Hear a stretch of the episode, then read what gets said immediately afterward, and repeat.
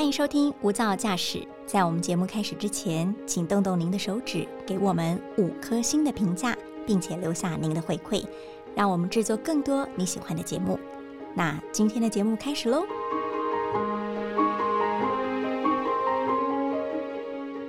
您好，欢迎收听大爱电视、大爱新闻所直播的 Podcast《无噪驾驶一百种看世界的眼光》，我是刘芳瑜。今天呢，为大家邀请到的是初登场的外电编译陈燕荣。燕荣，Hello，Hello，大家好。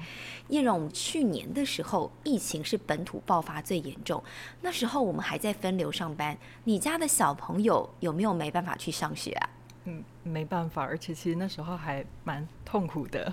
怎么说？你的痛苦指数，赶快来跟我们分享一下。因为我大女儿那时候还在托婴中心，所以就算透过视讯跟老师做活动，她有时候也还是做自己的，无法受控，很做自己，是不是？很有个性。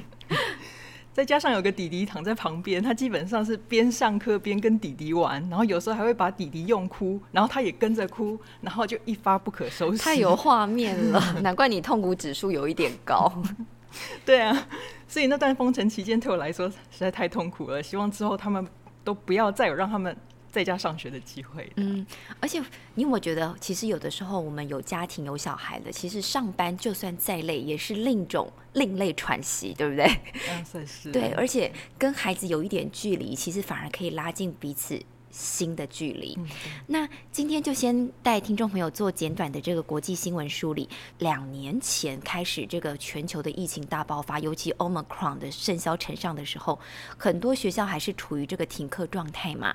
那其实美国当时呢，就有一个来自于罗德岛孩之堡儿童医院的专家，他就曾经做过了一项研究报告，是针对了将近三百名一岁左右的小朋友来进行研究，就发现。他们在疫情前还有疫情后的学习表现实在是差很大，包括像是动作啊，还有学习啊，甚至沟通能力等等，都发现有非常非常大的退步以及落差，就是等于说新冠疫情呢，其实对儿童的发育完全就是有负面的影响。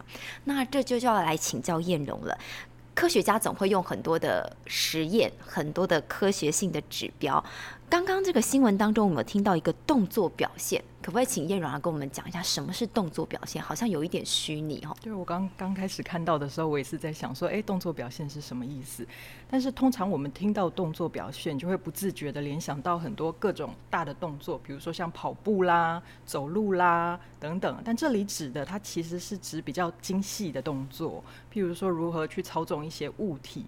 像是两手可不可以各拿一个玩具，然后互相敲打看看，然后或手指能不能戳进物体的洞里面，然后在这些熟悉了之后，再利用这些动作处理技巧，慢慢让他们尝试控制更多的物体，例如拿笔随意涂鸦，或将小豆子放入小瓶子里面等等。嗯哼，这些听起来感觉都是很随意而且很简单的小动作，而且嗯好像都不难，但是科学家都可以凭由这些判断。孩童到底身心发展如何？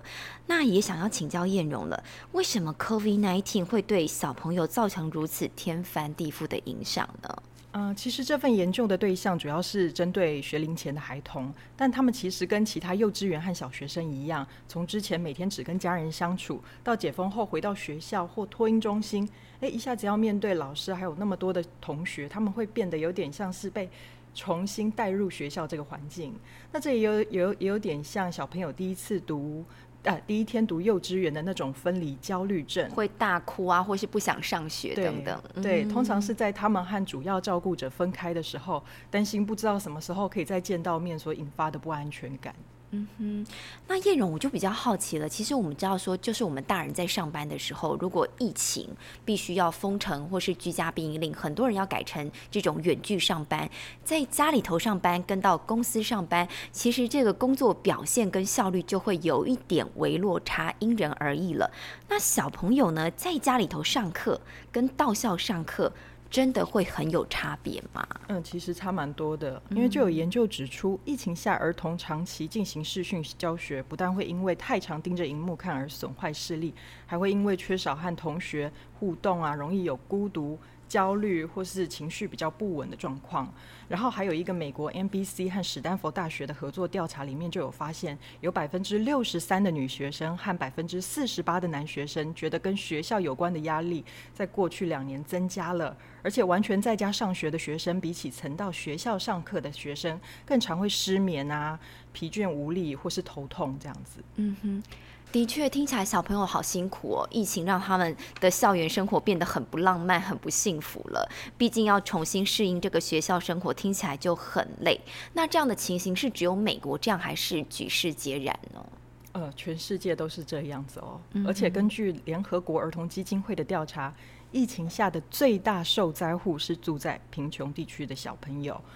因为他们有时候连最基本的水电瓦斯可能都没得用，更何况还要适应学校还有家里的其他的变化。其实还有一个最基本的，他们连吃饭都会成问题，因为普通可能到学校还有营养午餐，一天还可以吃一餐。对。可是你宅在家里头的时候，连那一餐都没了。对。对，会过得很辛苦，的确会变得更脆弱啦。嗯。然后有一个致力于推动发展中国家教育的全球教育合作组织就表示，全球最贫穷的。六十七个国家当中，就有五十八个在疫情期间关闭学校，影响到三亿四千多万名的学生，而且当中少女最受害，因为少女吗？少女。哦，女性啊，女性对，因为停课增加他们受到家庭暴力和性侵犯的机会，也比男生更容易被剥夺基本社会和教育权利。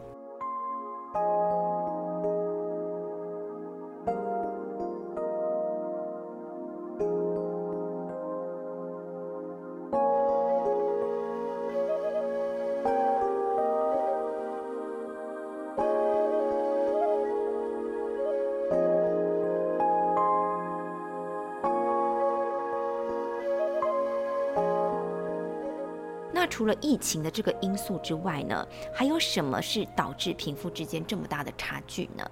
其实就是贫困地区，他们不只受到疫情的冲击，他们有的时候还得面对战乱下的动荡不安。嗯，对，还有气候变迁，让很多非洲国家的都处于那个干旱的状态，所以他们。其实还蛮忙的，有很多事情要先去处理。再来是没有能力安装网络啊，或是买电脑啊，或任何可以和学校视讯的工具。加上他们的国家机器运作其实是相对的贫乏啦。嗯，因为对于可以视讯上学的。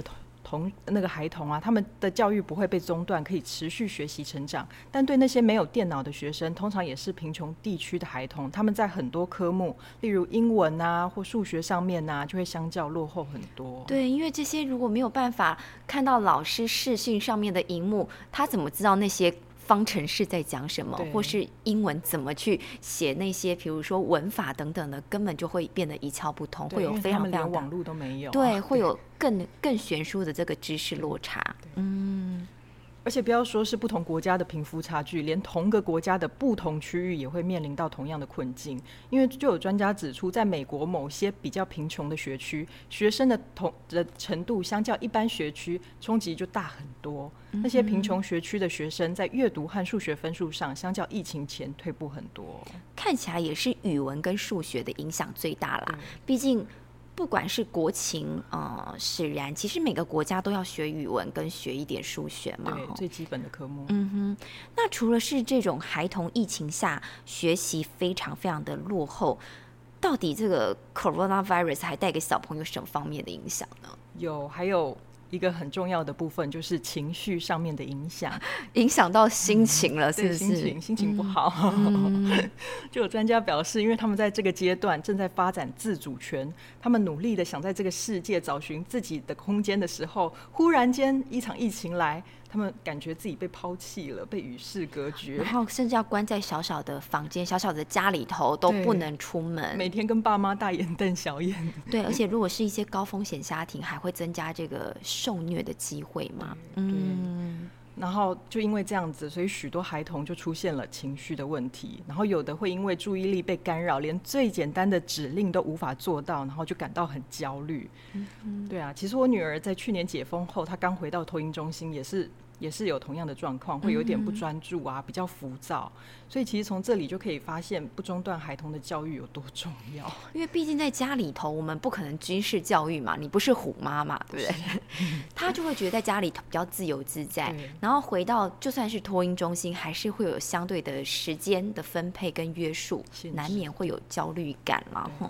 那我们知道说，现在托婴中心还需要戴口罩吗？还是要戴？还是要？哦。我们知道说，虽然说现在欧美地区陆续解封，而且也要摘除这个校园口罩令，但还是会在维持个个把月之类的吧。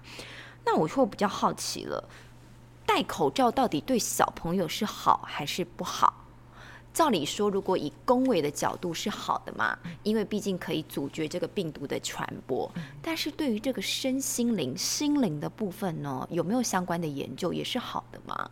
其实算是一种挑战，因为要小朋友戴口罩，其实还蛮不容易的，尤其是学龄前的小朋友，有的根本戴不住，不舒适啦，不舒适，那个不舒适度。然后还有在来自这个德国乌尔姆大学的研究当中，就有谈到脸的下半部被遮住的影响，特别是对情感连接上的影响。因为当我们脸的下半部被遮住的时候啊，有的时候会影响到我们和别人沟通还有解释的能力。大家都不知道我们脸部的表情，不知道我们说这句话的声，可能声音表情还。有，可是脸部表情是一个辅助嘛？对，可就不知道说我们这句话的言下之意是什么？嘴巴是在笑还是对 愁眉苦脸的感觉？是。然后根据那个克里夫兰医学中心的研究，戴口罩其实会抑制声音的音量，就戴着会就比较听不到人家的声音这样，然后导致高音的减少。而且戴口罩比平时会更难说话一点，通常会不自觉的大声说话。对于有听力困扰的人，这些行为通常会导致双方感到比较沮丧。哦，对对对。那如果哦，这样会有点乌鸦嘴？但是还是要讲一下，就是如果疫情又变得更严峻的话，大家又要开始恢复口罩令的话，有没有另外一种方法，在我戴口罩的前提下，还可以改善这个彼此之间的沟通能力呢？哦，就有专家提出几项建议，就是老师在教导孩童的时候呢，一定要把速度放慢，并让发音更清晰。所以我们现在要讲慢一点，是吗？越慢越好，太慢也不过犹而不及啦。但是的确要放慢了哈。嗯，原来戴口罩也大有学问。那我们知道现在就要开始放慢语速。嗯，说真的啦，放眼全世界的话，其实现在很多国家都已经不再坚持要清零了啊，什么动态性清零、社会性清零，这只有部分的大国才会坚持这样的一个防疫方针，很多都是走向这个与病毒共存共处，毕竟经济要顾嘛。荷包要顾嘛，钱要赚，书也要读，对不对？